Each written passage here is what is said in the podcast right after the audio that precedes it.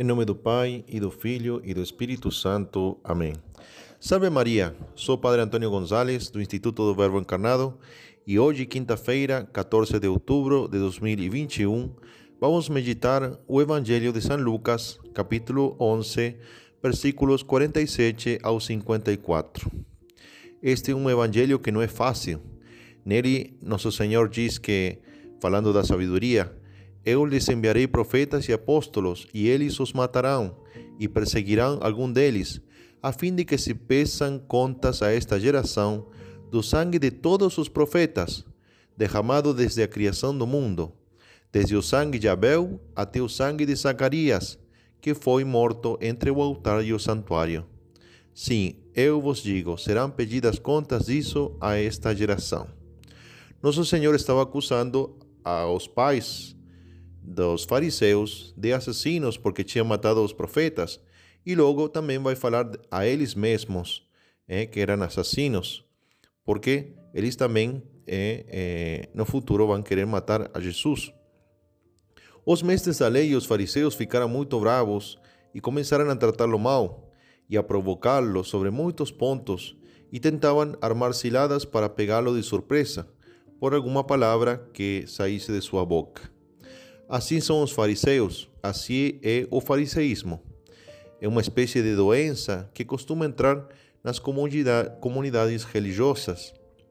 Por isso é muito interessante o comentário do padre Castellani, que foi um grande escritor argentino e um estudoso do fariseísmo. Entre seus muitos escritos, é, tem um livro chamado Cristo e os Fariseus, onde ele aprofunda nesta realidade.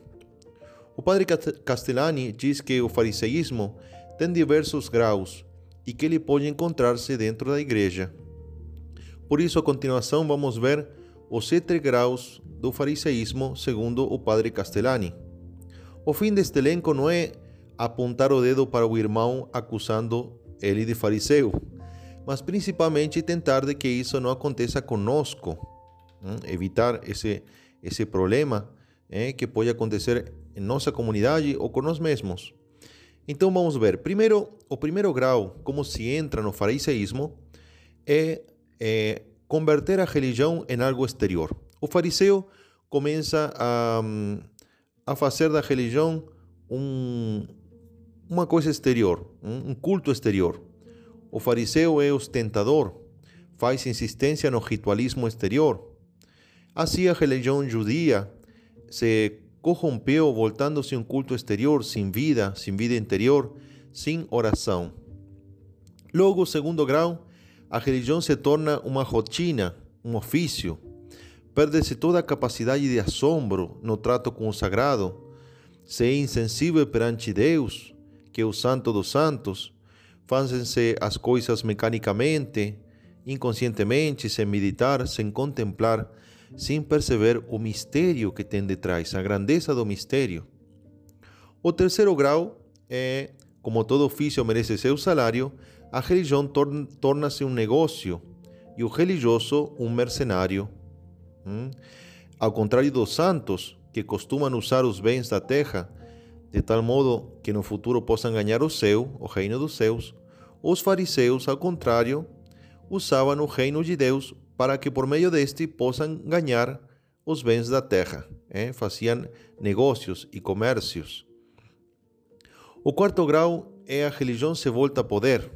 Uma vez que eles já têm dinheiro, que já conseguem lucrar com a religião, o próximo que eles querem é, é poder. Ambiciona-se uma posição de honra, um cargo, uma paróquia, um ofício. Busca-se busca subir na vida. Por último, os três últimos graus são os piores.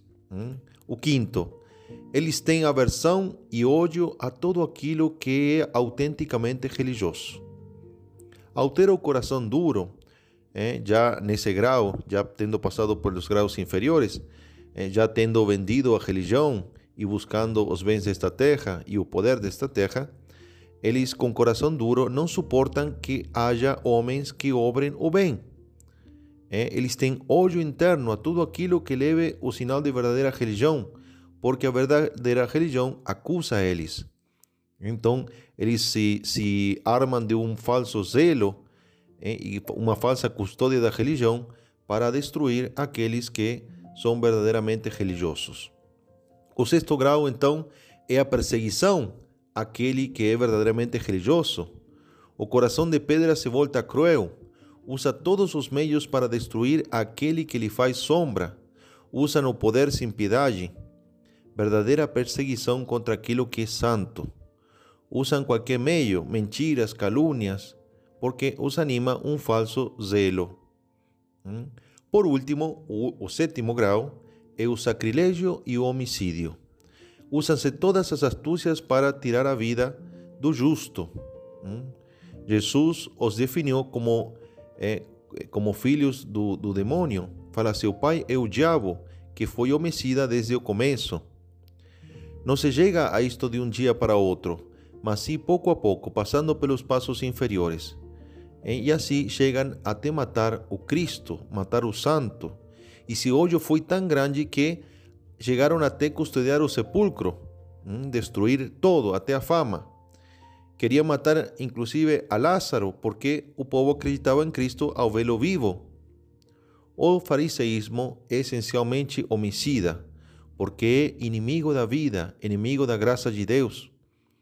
Este é o grau supremo do fariseísmo. Por isso, vamos pedir a Nossa Senhora que nos livre do fariseísmo, eh? que nos livre do fariseísmo em nosso coração, que nos livre do fariseísmo em nossas comunidades, que nos livre do fariseísmo na nossa igreja. Eh? Que rezar a Deus e a Nossa Senhora para livrar-nos desse grande mal, que é o mal que pode acontecer nas comunidades religiosas, que pode acontecer dentro da igreja também. Peçamos então essa grande graça a Nossa Senhora. Amém. Assim seja.